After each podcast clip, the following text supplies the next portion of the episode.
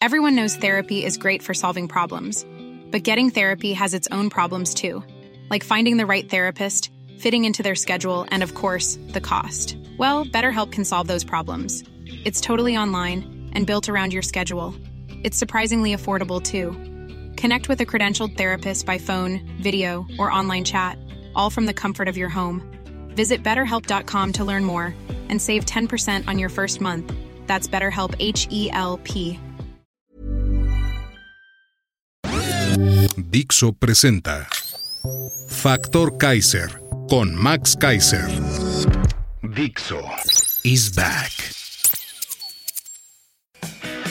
Una nueva manera de acercarse a la realidad y de buscar la verdad. Información trascendente. Factor de cambio. Factor Kaiser. Hola, yo soy Max Kaiser y este es el episodio número 2 de Factor Kaiser, miércoles 11 de enero del 2023. ¿Cuáles son los tres temas que vamos a analizar el día de hoy? El primero, Pemex, la incineradora de dinero público. El 2, la triste economía mexicana. El 3, dos y medio, jefes de Estado. Acompáñenme. Tema número 1, Pemex, la incineradora de dinero público. En los circuitos financieros hay una enorme preocupación por Pemex. Eso no es nuevo. Lo que sí es nuevo es que esta preocupación está llegando a niveles de alarma, porque ahora no solo son los fierros los que se consideran chatarra, también es su deuda, sus finanzas. La deuda de este gran elefante blanco ronda alrededor de los 105 mil millones de dólares, es decir, más de un millón de millones de pesos, un billón de los mexicanos. A diferencia de cualquier empresa productiva que pide prestado para crecer, para comprar nueva tecnología, para desarrollar nuevos proyectos productivos, etc., Pemex pide dinero para sobrevivir, para tapar hoyos. Esto lo saben perfectamente quienes le prestan. Y por eso, cuando le prestan, cada día le cobran más, cada día le cobran más caro. Es decir, no solo pide mucho y tiene mucha deuda, sino que pide caro. Solo en este año que empieza, Pemex debe pagar alrededor de 10 mil millones de dólares de su deuda y la Secretaría de Hacienda ya no lo quiere rescatar, ya no le quiere mandar dinero de nosotros, de los mexicanos, de los impuestos para salvarlo. Por eso, el agrónomo que la dirige está desesperado, buscando incautos en el mercado internacional que le quieran prestar, que lo quieran rescatar. Pero eso no es fácil. El mundo sabe que Pemex es hoy un pésimo negocio, una pésima empresa. En los últimos cuatro años, este paquidermo ha perdido más de un billón de pesos. Ahí te va. De los 1.460 días que han pasado de este gobierno, Pemex pierde 684 millones por día, 28 millones cada hora, 475 mil pesos cada minuto. Es decir, en los tres minutos y medio que dura más o menos esta nota, Pemex va a perder 1.5 millones de pesos, sí, en lo que tú y yo platicamos. Pemex era un desastre antes de López, me dirán algunos. Sí y no. Era un desastre, pero la reforma energética de 2013-2014 cambiaba por completo su panorama. Se creaba una gran oportunidad para convertir este elefante en una empresa productiva del Estado, que aprovechaba estas nuevas posibilidades de alianzas estratégicas con capitales privados, con las grandes empresas del mundo en materia energética. ¿Para qué? Para modernizarse, como una gran empresa de energías y no solo esta pesada extractora y vendedora de chapopote que parece que soy. Las pérdidas multimillonarias de Pemex y la deuda fuera de control tienen cinco explicaciones que le podemos atribuir a López. Uno, tirar a la basura todas las oportunidades que generaba la reforma energética por ignorancia, por soberbia y por las taras ideológicas que tiene. Dos, poner al frente de la empresa y de sus empresas afiliadas y de los órganos reguladores y de política energética a fieles amateurs que le juran obediencia ciega. Tres, apostar todo a la construcción de una refinería que va a costar más del doble de lo proyectado y que no va a producir gasolina en este sexenio, por lo menos de manera rentable. Cuatro, renunciar por completo al combate a la corrupción y a la legalidad y a la competencia y a la transparencia en compras y en obra pública de Pemex. Y cinco, mentir permanentemente sobre la realidad de la empresa y de sus proyectos más importantes. lo que genera una enorme desconfianza en los inversionistas y en los diferentes actores del sector energético nacional e internacional. Así, cada que un porrista fiel te quiera echar un rollo sobre la austeridad republicana de este gobierno y sus bondades, solo dile Pemex. Tema número 2. La triste economía mexicana. En su campaña electoral del 2018, López prometía por todos lados un gran crecimiento económico del 6%. Pronto, ya en el gobierno, la promesa bajó a 5, luego a 4. Y la última promesa es que en su sexenio México crecerá al 3%. Los pronósticos más optimistas rondan entre 0 y 0.8% de crecimiento total entre el 2018 y el 2024. Es decir, uno de los peores crecimientos en muchos sexenios. Y ese cálculo se hacía con el pronóstico del Banco Mundial de 1.9 de crecimiento del PIB para México en 2023 que publicó en junio pasado. Malas noticias.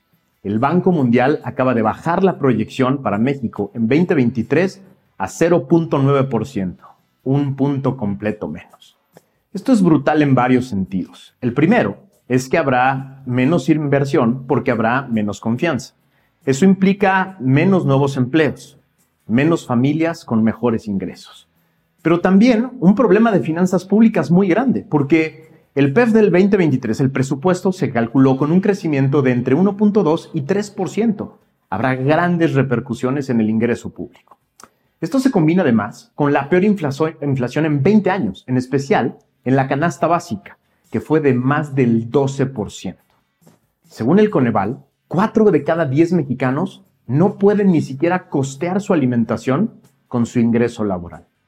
Fue la pandemia, diría el presidente y sus porristas, como la explicación de todo este desastre y de su lejanía con sus proyecciones. Y sí, la pandemia nos golpeó a todos en el mundo, pero a unos mucho más que a otros. Unos hicieron la chamba, otros países no. Les dejo para su reflexión cinco cosas que un buen presidente hubiera hecho que quizá nos tendría en mucho mejores condiciones. Uno, una gran alianza con el sector empresarial, con el sector privado, los pequeños, los medianos y los grandes, para fortalecer la inversión y la generación de buenos empleos. En lugar de esa guerra abierta que mantiene el presidente con los empresarios, especial aquellos que no son paleros a su gobierno. Dos, políticas sociales basadas en evidencia, en técnica, en experiencia, que generen patrimonio y capacidades de las personas de menos ingresos, pero además acceso a sus derechos, derechos plenos, en lugar de esas políticas electoreras de transferencias de dinero en efectivo que solo pretenden generar un mercado electoral. 3. Generar confianza en los mercados a través del respeto a la ley y de los contratos. 4. Promover la competencia libre, abierta, transparente en las adquisiciones y obras del gobierno para mover la economía para que sea una palanca de desarrollo, en lugar de la corrupción, la opacidad, la ineficiencia de sus proyectos de obra y de sus adquisiciones. Y cinco, un vigoroso relanzamiento del Tratado de Libre Comercio de América del Norte para aprovechar todas las oportunidades que éste genera. Eso y más habría hecho un buen presidente. Tema número tres. Dos y medio jefes de Estado. Siempre son decepcionantes las grandes reuniones de jefes de Estado.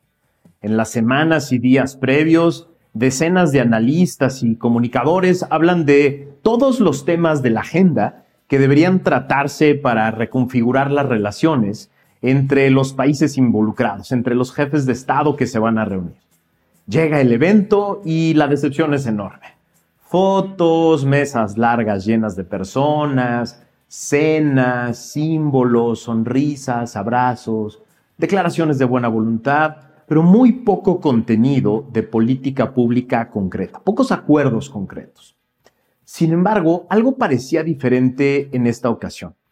Tanto Joseph Biden como Trudeau parecían traer agendas muy concretas, muy específicas. Así lo habían expresado en sus redes sociales, en sus plataformas oficiales cambio climático, energías renovables, competencia económica, fortalecer el intercambio laboral, crear un sólido bloque económico, una nueva política migratoria, combate frontal al tráfico de drogas y en especial al fentanilo. Parecían muy animados. A los jefes de Estado de nuestros vecinos del norte se les veía dispuestos, cordiales, con ganas de trabajar. Y desgraciadamente se enfrentaron a eso que vivimos nosotros los mexicanos todos los días. Discursos huecos de López sobre la soberanía, la independencia de los pueblos, la grandeza de sus obras, la defensa de Latinoamérica, la riqueza histórica de nuestros pueblos, etcétera, etcétera, etcétera. Lo de todos los días, echar discursos antes que gobernar. Para el presidente mexicano, lo más importante del evento era la foto de Biden aterrizando en el Chaifa. Ya ven, se los dije, sí sirve. Eso era lo importante. Después de eso, ya nada le importaba. Lo demás era protocolo, era pasear a sus invitados. En lugar de aprovechar la visita del mandatario norteamericano a Palacio para acordar una cooperación más estrecha, por ejemplo, en el combate al narcotráfico, prefirió el video del balcón explicándole cómo se jala la cuerda de la campana de Hidalgo. Ahí lo tenía y prefirió llevarlo de paseo. Tuvo día y medio a las dos delegaciones con sus respectivos jefes de Estado en nuestro país y lo que más le preocupó fue el discurso para la porra y las fotos para parecer importante.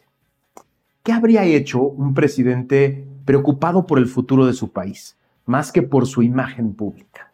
Se me ocurren cinco cosas que pudo haber hecho en lugar de eh, hacerle de guía de turista. Uno, relanzar las oportunidades y compromisos económicos vía el Tratado de Libre Comercio, para rescatar la economía mexicana y crear nuevos empleos. Dos, acordar principios humanitarios sobre el grave tema de la migración, que es un desorden. Tres, acordar una verdadera cooperación y compromiso mutuo en el combate al crimen organizado, inteligencia, tecnología, recursos, un verdadero combate al narcotráfico. Cuatro, acordar la reconfiguración de las políticas y sistemas energéticos de ambos países, de los tres, para que se generara una inversión y un intercambio tecnológico que renovara por completo las expectativas del bloque comercial. Cinco, acordar el intercambio de estudiantes, de trabajadores, de técnicos, de académicos entre los diferentes países para crear nuevas oportunidades, nuevas oportunidades para todos. Pero prefirió la foto. Prefirió la foto en el Chaifa, prefirió marearlos con una mañanera de media tarde, eh, de 30 minutos que los tenía volteando a ver los zapatos. Ese es nuestro presidente. Un presidente que prefiere hablarle a la porra, los aplausos de la porra, que generar nuevas y mejores condiciones para nuestra población, para nuestro país. Estos son los grandes temas de estos, de estos dos días que pasaron desde el primer episodio. Te agradezco muchísimo que nos hayas acompañado en el primer episodio, en este segundo. Lo que te pido es que me ayudes a que esto se convierta en una gran comunidad, que tú y yo nos convirtamos en factor de cambio, que estos temas se conviertan en los temas de discusión, que nos olvidemos de cómo se veía vestido, qué dijo, cómo, estaba vestida la señora, si el aeropuerto o no el aeropuerto, eso no es importante. Lo importante es la economía, los bloques comerciales, el crimen organizado. Eso es lo que deberíamos estar discutiendo en los diferentes foros.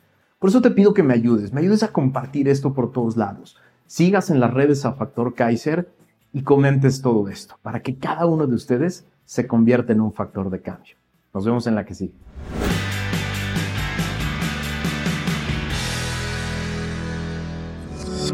Dixo is back. Imagine the softest sheets you've ever felt. Now imagine them getting even softer over time. That's what you'll feel with Bowl and Branch's organic cotton sheets. In a recent customer survey, 96% replied that Bowl and Branch sheets get softer with every wash. Start getting your best night's sleep in these sheets that get softer and softer for years to come. Try their sheets with a 30-night guarantee. Plus, get 15% off your first order at bowlandbranch.com. Code BUTTERY. Exclusions apply. See site for details.